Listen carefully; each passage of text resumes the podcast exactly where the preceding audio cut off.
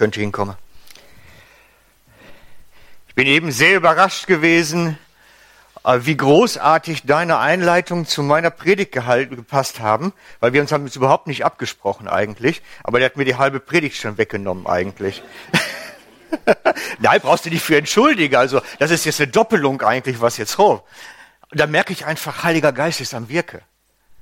Dass wir nicht miteinander telefonieren, nur zwei E-Mails hin und her schreiben über technische Sachen und es passt wie aus einem Guss einfach. Und das begeistert mich dann immer wieder, wie Gott letztlich selber am Wirke ist, wie er selber dran ist, sein Werk zu tun. Und darum freue ich mich auf heute Morgen, auf die Zeit, die wir miteinander haben und auf die Entdeckungsreise, die wir miteinander haben werden, weil das wird eine Reise sein, wo wir hingehen. Was macht ein Pastor abends, wenn er ein bisschen Zeit hat mal? Ist ja, kommt ja nicht oft vor. Kommt ja nicht oft vor. Meine Frau hat schon öfter gesagt, wir sollten vielleicht die Zeiten komplett verschieben und so irgendwie vormittags immer miteinander frei machen, weil abends bist du ja sowieso weg. Also gestern Abend hatte ich ein bisschen Zeit und das kommt nicht oft vor. Und dann habe ich, ich schaue dann gerne Krimis. Weil die Krimis sind immer, das ist so eine Romanze für einen Pastor eigentlich, weil das echte Leben ist viel dramatischer und schlimmer eigentlich als das, was man da zu sehen kriegt. Und ich schaue dann so gerne diese NCIS-Folgen, kennt er wahrscheinlich alle. Und hatte dann gestern Abend so eine, weil ich habe die alle auf Festplatte liegen bei mir und schaue die von der Festplatte. Und habe dann gestern Abend so eine dabei gehabt, da, da, da spielten sie miteinander so böser Kopf, guter Kopf. Ich weiß nicht, ob ihr das kennt. Da hängen die zu zwei Ermittlern dann am Tisch und der eine macht den Bösen und der andere der Gute. Und der eine sagt, hey komm, mein Freund, hier hast du einen Kaffee, ich möchte, dass dir gut geht. Und der andere sagt, jetzt mach endlich, jetzt komm doch endlich. Und so machen sie da miteinander einen fertig. Und ich habe manchmal das Gefühl, in unseren Gemeinden ist es eigentlich ähnlich. Einen Sonntag kommt ein Pastor, der sagt, und du gehst in die Hölle, wenn du das und das und das. Und den nächsten Sonntag kommt einer und sagt dir, hey, Jesus möchte dich einfach in den Arm nehmen. Also dann denke ich mir manchmal, wir spielen einen komischen Krimi miteinander. Das ist ja genau wie in der Folge. Das ist ja genau das gleiche Spielchen, was da mankisch läuft. Und da will ich heute Morgen ein bisschen drüber erzählen, wie das zusammenhängt eigentlich. Diese Spielchen, guter Kopf und böser Kopf und guter Prediger und böser Prediger. Ja, es ist ein bisschen so. Ich habe manchmal das Gefühl, wir Prediger haben so einen Saatbeutel um, so wie früher, diese Aussäleute, die hatten ja auch so einen Beutel an der Hüfte und dann wird ausgeteilt. Und das Korn, was wir da drin haben, das ist manchmal ganz schön unterschiedlicher Sorte. Und dem spüren wir nach heute Morgen. Dem spüren wir nach.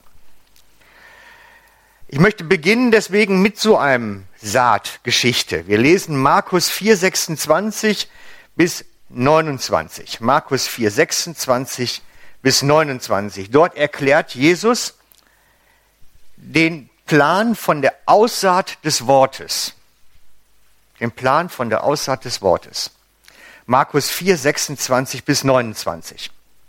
Und er sagte, mit der Königsherrschaft Gottes ist es so, ein Mensch wirft Samen aufs Land, schläft und steht Nacht und Tag auf.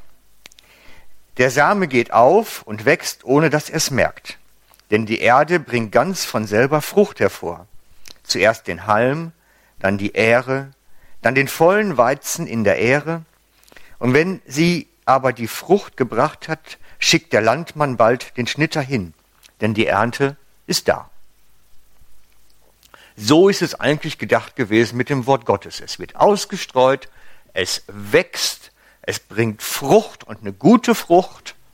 Und was gute Frucht ist, werden wir noch entdecken, steht in Galater 5, 22, das kennt ihr alle, mit der Liebe, der Freundlichkeit, des Friedens und so weiter. So ist es gedacht gewesen. Das ist der Plan Gottes gewesen für all das, was kommen sollte. Und dann, zeitlich etwas später, sagt Jesus, ihr könnt es mitlesen in Matthäus 13, 24. Matthäus 13, 24, einmal nach vorne schlagen ein bisschen. Ich habe mir das markiert, darum bin ich ein bisschen schneller als ihr beim Suchen jetzt. Er legte, also er meint man Jesus mit, er legte ihnen ein anderes Gleichnis vor und sagte, die Königsherrschaft der Himmel ist einem Menschen gleich, der den guten Samen auf seinen Acker säte. Während aber die Leute schliefen, kam sein Feind und säte Unkraut zwischen den Weizen und ging davon. Als nun die Saat wuchs und Frucht brachte, da zeigte sich auch das Unkraut. Da kamen die Knechte zum Hausvater gelaufen und sagten, hast du nicht den guten Samen auf deinen Acker gesät? Woher kommt denn das viele Unkraut? Das viele, achtet auf das Wort, das viele Unkraut. Er antwortete ihnen, das hat ein Mensch getan, der uns Feind ist. Da sagten die Knechte, willst du, dass wir hingehen und es ausjäten? Er sagte, nein. Wenn ihr das Unkraut ausjätet, reißt ihr zugleich den Weizen mit aus. Lasst beides zusammen bis zur Ernte wachsen. Zur Erntezeit will ich dann den Schnittern sagen, sammelt zuerst das Unkraut und bindet es in Bündel, um es zu verbrennen. Den Weizen aber sammelt an meine Scheune.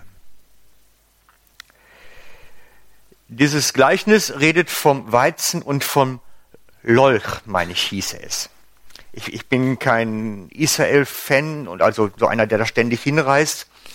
Aber es soll eine Pflanze geben, die sieht aus wie Weizen, wenn sie noch in den Kinderschuhen ist, wenn sie so am Aufkommen ist. Und wenn dann so ein gewisses Wachstum da ist, zeigt sich, dass einfach keine Ähren entstehen. Ich weiß den Namen nicht ganz hundertprozentig. Ich meine, es hieße Lolch. Und von diesen Pflanzen redet jetzt Jesus in diesem Gleichnis.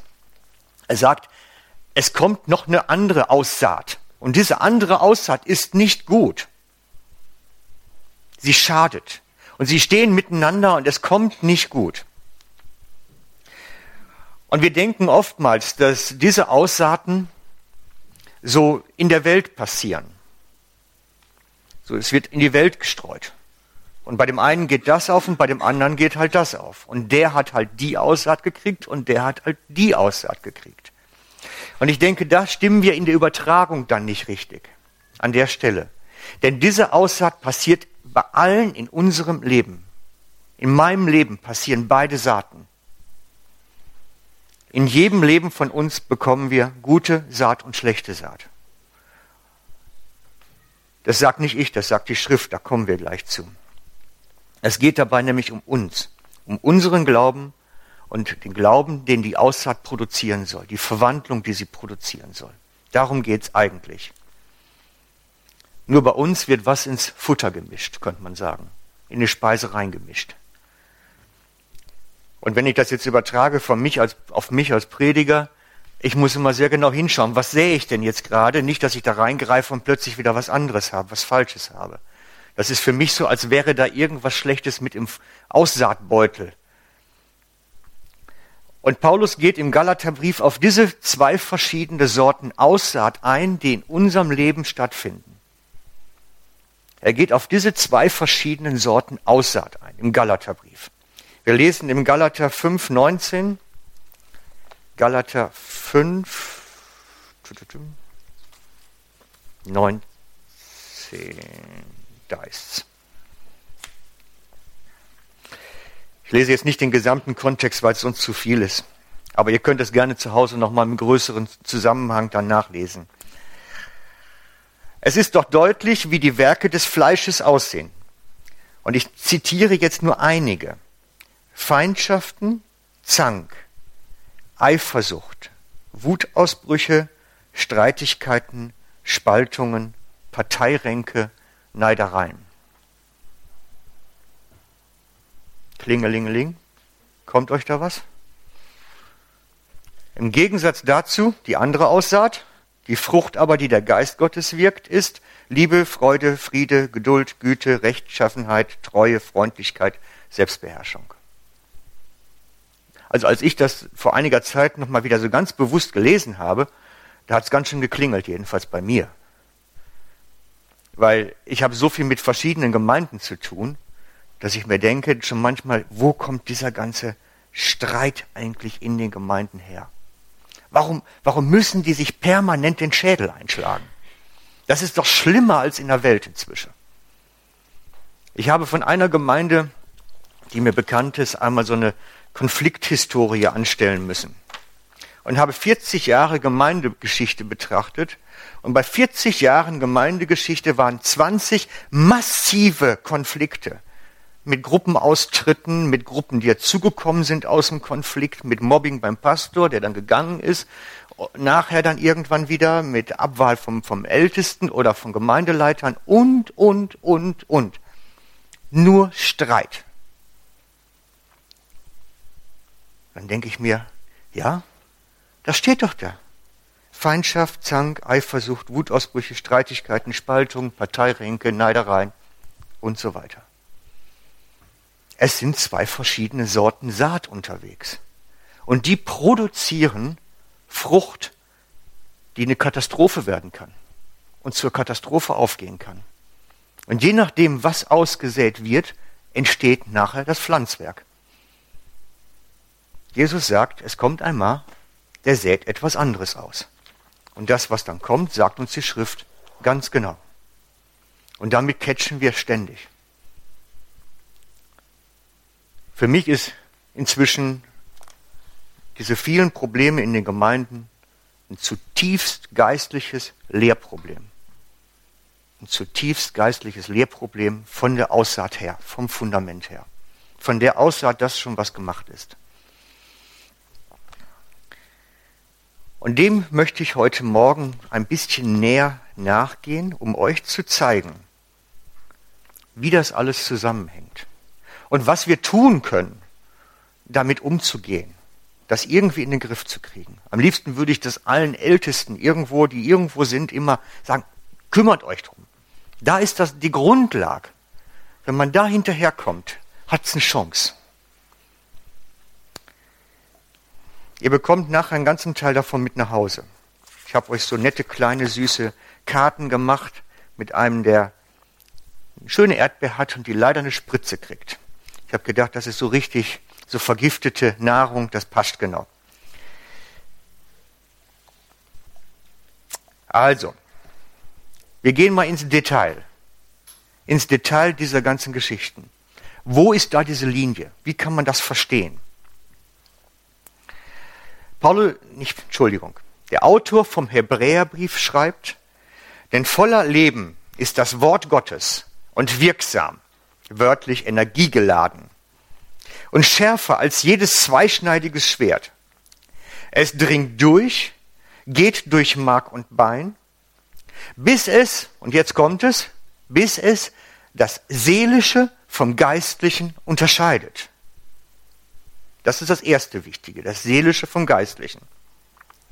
Es legt die geheimsten Wurzeln unseres Wesens offen, meines Wesens. Wenn Gott Gottes in mein Leben trifft, unterscheidet es in mir zwischen seelisch und geistlich.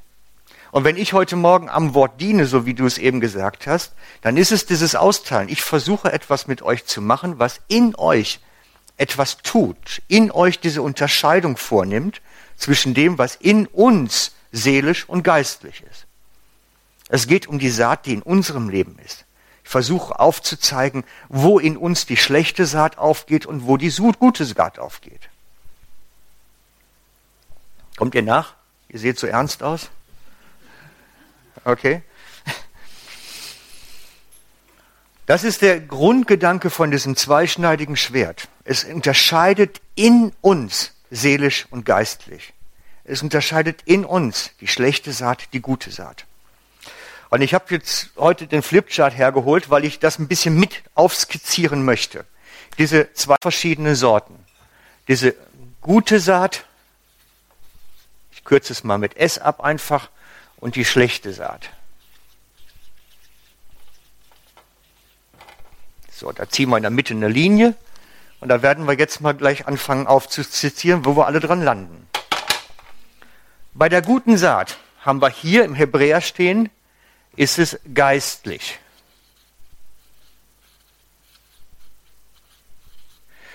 Und dagegen steht bei der schlechten Saat, ist es seelisch. Wir kriegen gleich noch viel mehr Begriffe dazu. Und das Wort Gottes kommt und trennt in uns dadurch, in uns selber, in jedem von uns.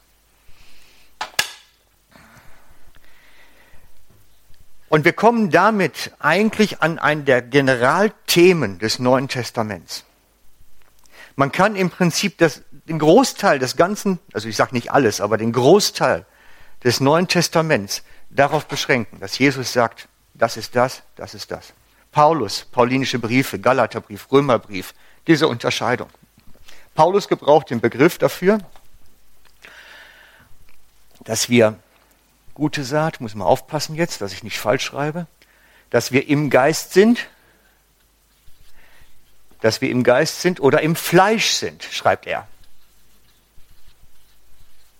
Dass wir im Geist sind oder im Fleisch sind.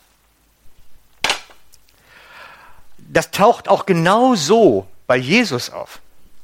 Er gebraucht nur wieder andere Bilder und Begriffe dafür. Aber es geht um die gleiche Geschichte. Es geht grundsätzlich um das Gleiche. Um diese Aussaat, die der Böse produziert und die Ausgabe, die das Evangelium produzieren soll.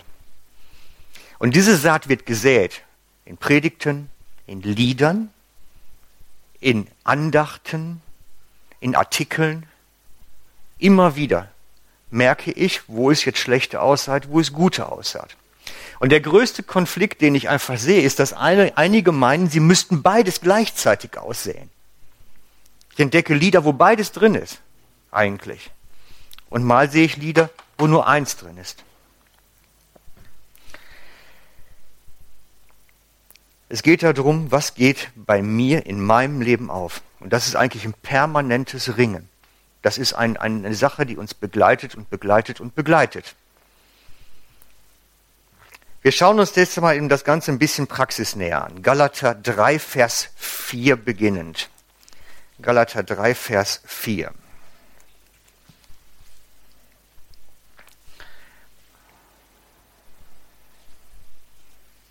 Oder fangen wir mal bei 1 an. Da schreibt Paulus an die Galater. Was seid ihr doch für törichte Leute, ihr Galater? Hat euch jemand bezaubert? Ich habe euch Jesus als den in eurer Mitte gekreuzigten vor die Augen gemalt. Nun möchte ich nur eines wissen. Habt ihr aufgrund des gesetzlichen Leistungen den Heiligen Geist empfangen oder durch die Predigt vom Glauben? Also, nächste, schlechte Saat, gesetzliche Leistungen.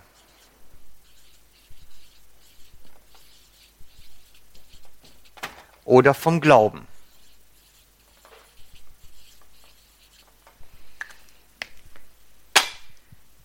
Habt ihr die Heiligen Geist aufgrund gesetzlicher Leistung oder des Glaubens empfangen?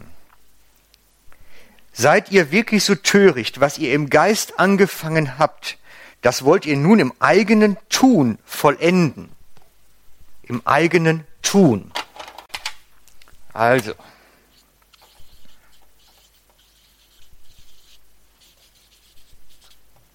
Okay, eigenes Tun entdecken wir.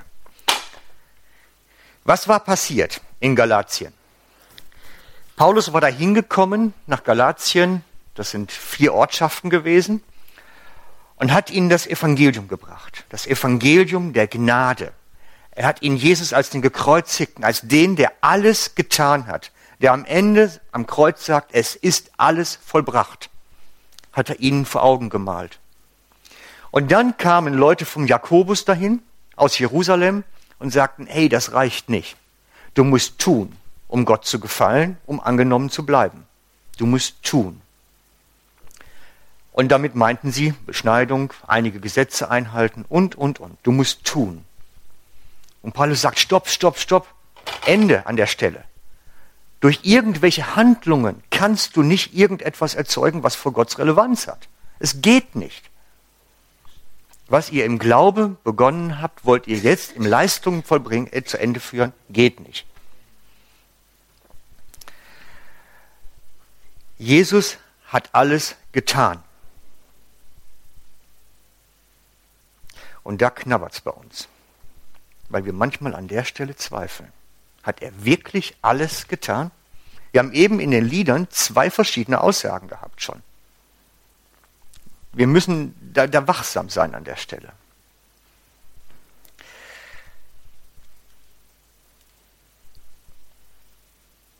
Ich habe mal überlegt, ich meine, machen wir jetzt mal so ein bisschen ad hoc auch. Zum Beispiel gibt es Prediger, die sagen, du musst um deine Errettung bangen. Du musst drum ringen, dass du drin bleibst. Kennt ihr auch, ne? Wird immer wieder in verschiedenen Gleichnissen in Verbindung gebracht dann oder rausgearbeitet. Jesus sagt allerdings was anderes. Und die Schrift sagt auch was anderes. Wer einmal in der Hand Gottes eintätowiert ist, ist angenommen. Wir sind ein für allemal gerettet. Ein für allemal von Sünde befreit. Ein für allemal geheiligt. Und trotzdem wird immer wieder gesagt, du musst aber noch, du musst doch tun, mach doch. Und da ist der große Konflikt, dieser Galata-Konflikt zum Beispiel, zwischen dem du musst tun und ich bin, weil Jesus getan hat. Also wir nehmen es ein bisschen auseinander, mal als Beispiel. Jesus hat uns ein für allemal gerettet. Steht im 1. Petrus 3.18 zum Beispiel. Ich muss es gerade selber aufschlagen, ihr könnt es gerade auch versuchen, genauso schnell. Ich, wahrscheinlich bin ich langsamer, weil ich eine andere Bibel heute habe. 1. Petrus 3.18.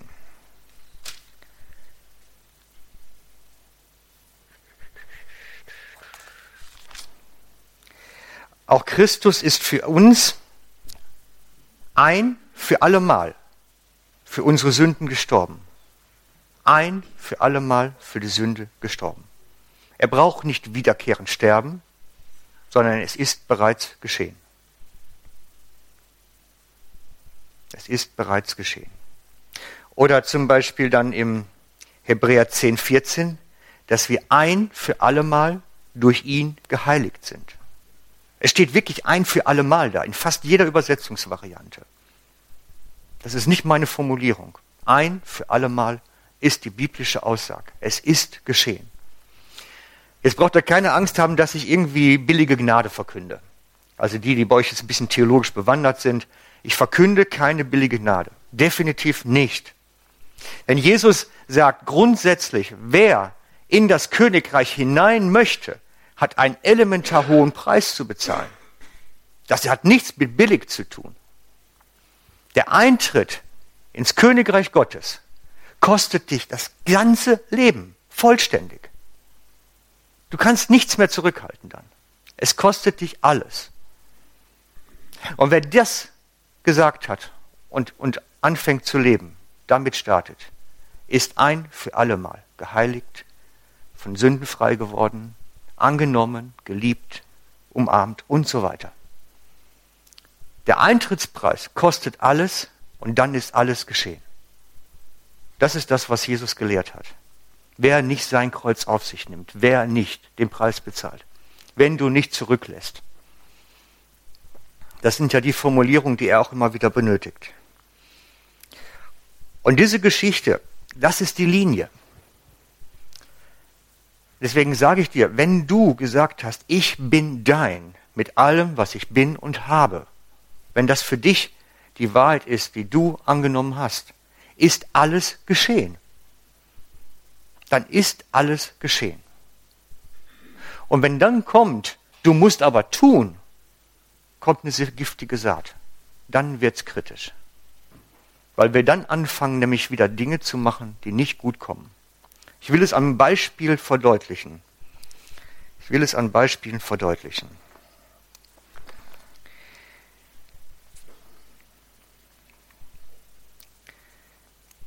So, das muss da sein.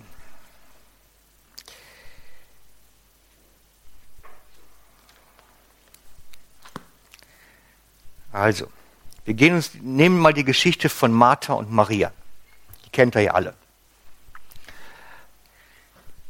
Auf der Wanderung mit den Jüngern kam er in ein Dorf, dort nahm ihn eine Frau namens Martha in ihr Haus auf. Sie hatte eine Schwester Maria. Diese setzte sich auch zu Jesu Füßen hin und hörte auf sein Wort. Martha aber hatte keine Zeit, weil sie nur mit der Bewehr an, die, an die Bewirtung Jesu dachte. Schließlich kam sie zu Jesus und sagte, Herr, Kümmert es dich gar nicht, dass meine Schwester mich mit meiner Arbeit alleine tun lässt? Sag ihr doch, dass sie mir helfen soll. Der Herr antwortete ihr, Martha, Martha, du sorgst und mühst dich um vieles. Aber nur eines ist wirklich nötig. Maria hat den guten Teil erwählt. Das soll ihr nicht genommen werden. Also, wir sind bei Personen, malen wir mal grün. Das Rechte tut die Maria, Im Gegensatz zur Martha. Vielfach wird dann immer gesagt, es geht darum, der eine ist fleißig, der andere ist faul. Das stimmt so nicht. Es stimmt auch nicht, dass das Geistliche vor dem Versorgungsdenken geht. Nach dem Motto, mach erst stille Zeit und isst dann Frühstück. Das ist da nicht gesagt an der Stelle. Das wäre ein bisschen weit hergeholt. Oder dass man nur vor dem Essen darf und nicht nach, äh, vor dem Essen beten darf und nicht nachher. Auch das ist damit nicht gesagt. Es geht um was viel tiefer liegendes. Ich stelle euch mal jetzt zwei Fragen dazu. Beantwortet die mal so für euch. Wenn Jesus Maria gesagt hätte, hätte, du Maria, ich habe Hunger, würdest du mir was zu essen machen? Glaubt ihr, die hätte Nein gesagt? Also ich nicht. Ich denke, die wäre mit Sicherheit aufgesprungen und hätte ihm was zu essen gemacht und zu trinken und alles, was er haben möchte. Aber er hatte nichts gesagt, also konnte sie bei ihm hocken. Während Martha im Gegensatz meinte, sie könnte in der Küche mal so richtig einen da machen. Sie muss ja gute Gastgeberin sein. Dagegen ist ja nichts zu sagen. Nur ich habe mich dann nachher mal gefragt, wollte denn Martha wirklich, dass Maria in der Küche hilft? Oder wollte sie nur vielleicht Anerkennung haben für das, was sie leistet? Könnte es nicht viel eher sein, dass sie ein bisschen Lob haben wollte? Weil Maria hatte jetzt die ganze Aufmerksamkeit dazu Jesu Füßen. Und sie hat ja gar keine Aufmerksamkeit gehabt von ihm. Vielleicht wollte sie einfach ein bisschen Streicheleinheiten haben für das, was sie Tolles macht. Wir stellen das mal so in den Raum. Wir kriegen da noch ein paar Personen zu. Es gibt nämlich noch mehr so Pärchen in der Bibel, wisst ihr? Es gibt noch so mehr so Pärchen, die ähnlich sind. Wir nehmen jetzt mal die männlichen Seite. Ich will nicht immer auf der bösen Martha rumhacken. Die ist nämlich nicht so böse eigentlich. Das, dann heißt es nachher, ich bin irgendwie so ein Feminist und würde immer auf die Frauen losgehen. Also das machen wir jetzt nicht nur. Wir nehmen jetzt mal zum Ausgleich die Männer dazu. Und zwar gibt es so ein männliches Pärchen ebenfalls. Die tauchen dann auf, ein bisschen weiter hinten im Kapitel 15 also Lukas 15, ihr kennt die Geschichte alle, Lukas 15, 25 bis 27, das ist die Geschichte vom verlorenen Sohn, der wieder nach Hause kommt und der Vater, der sich so freut, dass der Sohn jetzt endlich nach Hause kommt und dass er endlich wieder daheim ist und dann machen sie Party miteinander. Finde ich einen coolen Gedanken. Party mit Papa. Der ältere Sohn war aber noch auf dem Felde. Als er nun heimkam, hörte er Musik und Reigenspiel. Da rief er einen der Diener herbei und fragte ihn, was denn das alles bedeute. Der sagte, Dein Bruder ist wieder nach Hause gekommen. Darum hat dein Vater das Mastkalb schlachten lassen, weil er ihn gesund wieder hat. Und jetzt achtet, was dann kommt. Da wurde er zornig wollte nicht nach Hause gehen. Also, mein nächstes Pärchen sind nämlich die beiden Söhne. Der auf der Seite, das ist der fortgelaufene Sohn. Ach, ich schreibe das schon mit V.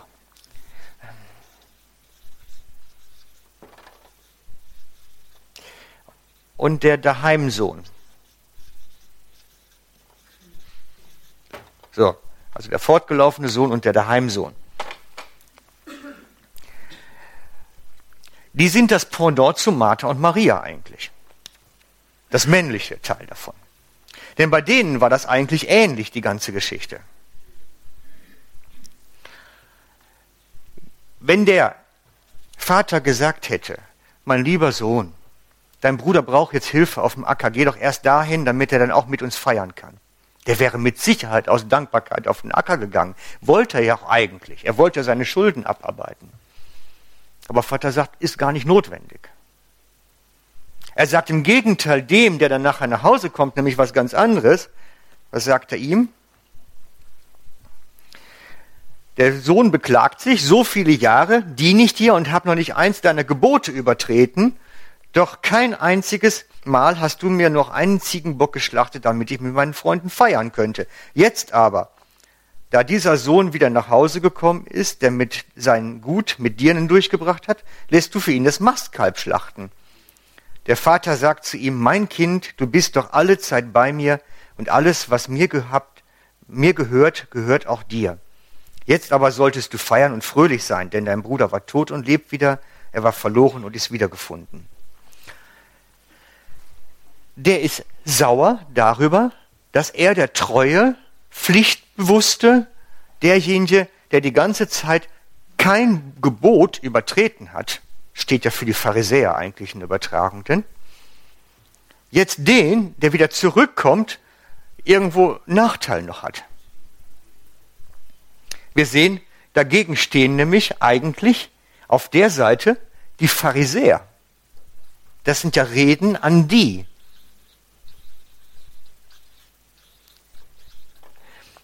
Gegen die umgekehrten, ich sag mal, Dirnen. Au, ich bin auf der falschen Seite gelandet. Hey, da habe ich Angst drum gehabt, weißt du, wenn man immer so das verzählt. Also, Pharisäer, und auf der Seite, ich schreibe jetzt mal Zöllner, Dirnen, Zöllner, Dirnen, also die, die zurückgekommen sind. Merkt ihr, bei Jesu Geschichten und Erlebnissen geht es fast immer um diese Scheidung. Es geht immer zwischen dem, was geistlich und seelisch ist, das, was Geist und Fleisch ist, was Glauben ist und was Gesetzlichkeit ist. Es zieht sich wie ein roter Faden durch. Und diesen roten Faden nennt die Schrift das Wort. Das unterscheidet zwischen dem einen und dem anderen. Der dem Pharisäer spiegelt, hey Junge, du bist auf dem Acker des Sohnes. Komm doch mal runter und feier mal. Komm, Martha, aus der Küche. Du kannst auch da hocken. Lass das Essen mal sein. Wir können später essen. Es geht immer um diese Unterscheidung.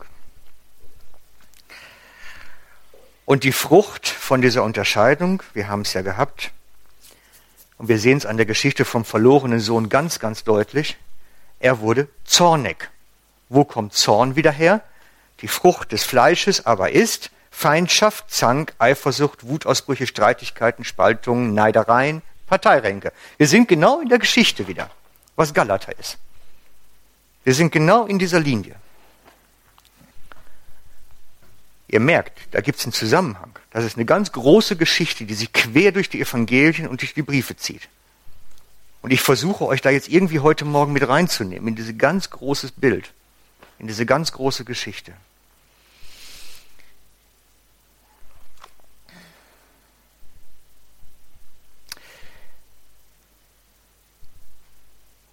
Also, die Liste der guten Saat und schlechten Saat. Was ist gute Saat, was ist schlechte Saat? Schauen wir uns das mal nochmal an. Die gute Saat. Nicht Tod, nicht Leben, nicht Engel, nicht irgendwelche andere Gewalten, nicht Gegenwart, nicht Zukunft, nicht irgendwelche anderen Mächte, wären sie in der Höhe oder in der Tiefe, nicht irgendetwas Geschaffenes, nichts, gar nichts kann uns trennen von der Liebe Gottes. Nichts. Und bei diesem Vers kommt dann bei vielen das Aber.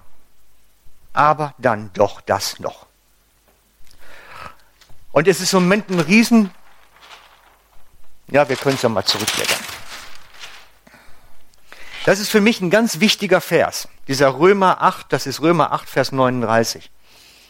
Also Römer 8,39. So. Weil wenn mich nichts trennen kann von dieser Liebe, dann meint nichts auch nichts. Und trennen meint dann auch wirklich, dass nichts Trennendes dazwischen stehen kann dann mehr. Nichts. Wollen wir das mal radikal durchdenken? Dieses Nichts meine, Nichtsdenken ist ja sowieso mal, dann ist ein leerer Kopf, aber jetzt das Nichts ist ja was anderes. Nichts durchdenken. Wie ist es? Kann Sünde mich von Gott noch abtrennen?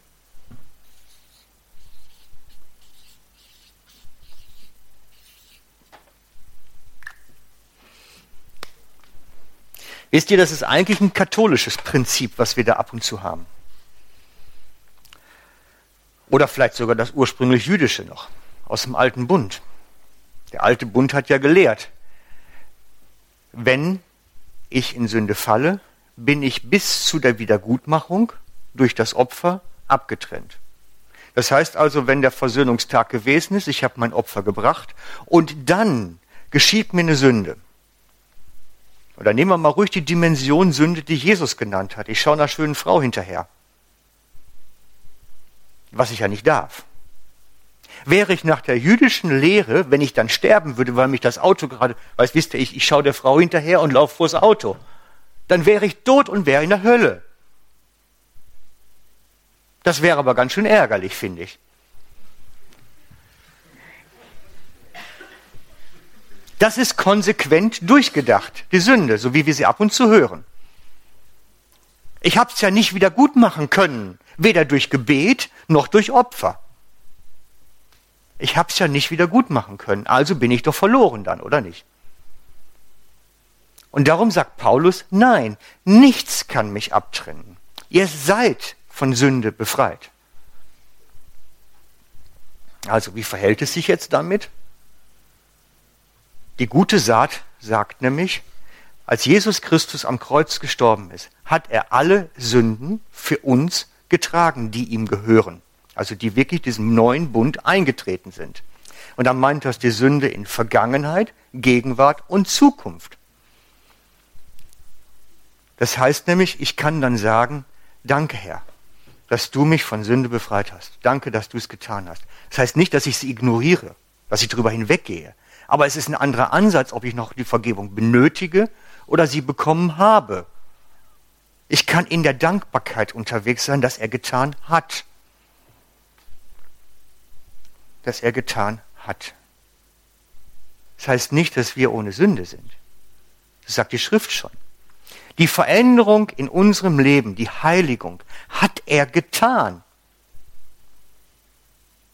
Das braucht keiner mehr kommen und sagen, streng dich an, dass du heiliger wirst. Das, das geht nicht. Ich bin heilig durch Jesus. Und ich brauche mich auch nicht anstrengen drum, denn die Veränderung kommt durch das Bild vom Weinstock und den Reben. Die Veränderung geschieht durch das Sein an ihm und nicht durch meine Anstrengung. Ich bin eben durch ein Weinbaugebiet gekommen. Wie laut ist das da eigentlich? Stöhnen die Reben, wenn sie Frucht bringen? Das müsste doch ein einziges Lärmen eigentlich sein, weil die sich so anstrengen den ganzen Tag beim Fruchtbringen.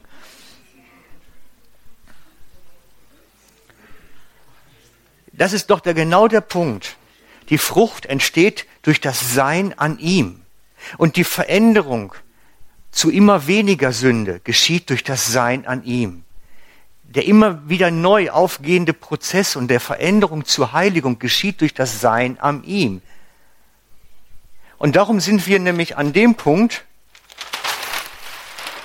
gibt es etwas ganz Grundsätzliches auf unserer Liste. Die schlechte Saat ist, du musst tun. Und die gute Saat ist, du musst sein. Oder er hat getan, könnte man auch sagen. Und genau an dieser Stelle sagt die Schrift, ist das Schwert des Wortes. Das zweischneidige Schwert, was uns aufzeigt, wo wir geistlich sind, wo wir seelisch sind, wo wir im Tun sind und im Sein. Wo wir im Geist sind oder im Fleisch, im Glauben oder in der Leistung. Es geht immer um die gleiche Geschichte. Es zieht sich durch wie ein roter Faden. Und weil wir Menschen sind, weil wir im Fleisch sind, möchten wir tun. Wir sind dazu veranlagt, alle tun zu wollen. Wir wollen Anerkennung durch Leistung haben. Wir wollen vor Gott stehen und sagen können, hey, ich war ein guter Prediger, klopf mir doch mal auf die Schulter. Das möchten wir doch alle. Wir möchten sagen können, wir haben eine große Gemeinde gebaut und nicht eine kleine Sterbende. Wir wollen Anerkennung haben, alle. Das ist ganz normal. Und darum rebelliert in uns das ja. Es ist ja zwei Saaten in uns. Und darum kommt das geistige Schwert ja in uns und in uns unterscheidet es dann. Ihr merkt, das ist harte Botschaft. Das ist harte Kost, weil es in uns einen Konflikt auslöst. Kann es denn wirklich so einfach sein, dass der Eintrittspreis hoch ist und dann alles erledigt ist? Das ist so wie ein bisschen wie diese großen, ähm, ah, wie sagt man dem, die, die, wo die ganzen äh, großen Achterbahnen sind, wie sagen Vergnügungsparks. Hier wie, wie, wie Euroland, nee, wie heißt das? Der sagt doch mal gerade, Europapark, den suche ich doch. den Europapark. Man kann in so einen Vergnügungspark gehen und bezahlt den kompletten Eintritt und hat dann alles frei. Oder man kann in so einen Park mit einem wenig Eintritt gehen und muss dann alles nachher bezahlen, was dann kommt. Und bei Jesus ist geregelt, das sagt er ganz klar, der Eintrittspreis ist riesig hoch. Das sagt er selber immer wieder. Überleg dir gut. Und wenn man sich das anschaut, die verschiedenen Geschichten, die er erzählt, der Eintrittspreis ist sehr hoch. Und dann ist alles bezahlt. Dann ist nur noch sein und nicht tun. Dann ist es vor ihm hocken. Und wir merken an den Jüngern selber, was das für ein innerer Weg ist. Für mich ist so eine Personengruppe, so zwei Männer wieder, ich nehme keine Frauen jetzt mehr, ein so ein Männerpärchen ist zum Beispiel für mich dann der Johannes, der Johannes, der an Jesu Brust liegen kann, einfach sein kann, der beim Abendball an seiner Brust ist und es sich gut gehen lässt dort. Und im Gegensatz dazu der Petrus, als die Soldaten kommen, nimmt das Schwert und muss Jesus verteidigen. Und Jesus sagt, hey, halt, stopp mal. Ich brauche dein, dein Schwert nicht.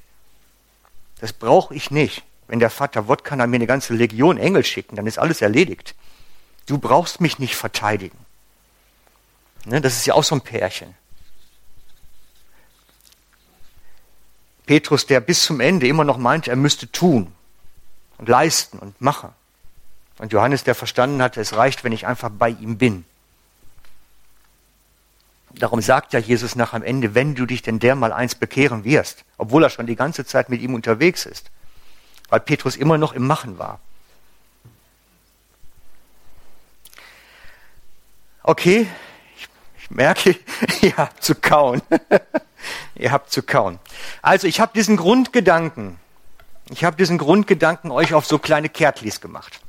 Ich mag es, wenn das so als Remembery so mitgegeben werden kann. Gebt die doch einfach durch rein durch, nehmt euch eins und wenn ihr das nicht haben wollt, gebt so weiter oder schmeißt den Papierkorb heimlich, das ist mir auch egal.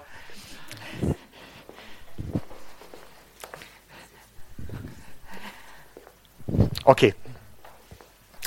Ich würde gerne für uns beten jetzt.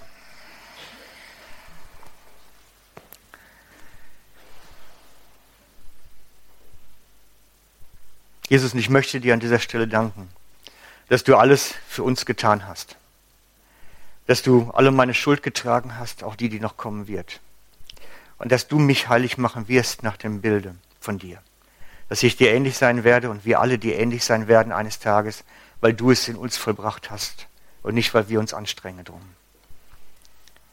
Und ich möchte dich bitten, dass du uns ganz eng an dein Vaterherz nimmst, dass wir wirklich in deinem Lebensstrom sind, in deinem heiligen Wasser versorgt sind, das in uns die Veränderung bringen wird. Du bewirkst deine Frucht an uns und nicht wir. Und das ist gut, dass wir darauf vertrauen dürfen, weil dann brauchen wir weder mit uns noch mit anderen stressen. Danke, dass du es getan hast und dass du mit deinen Kindern an dein Ziel kommen wirst. Danke, Herr. Amen.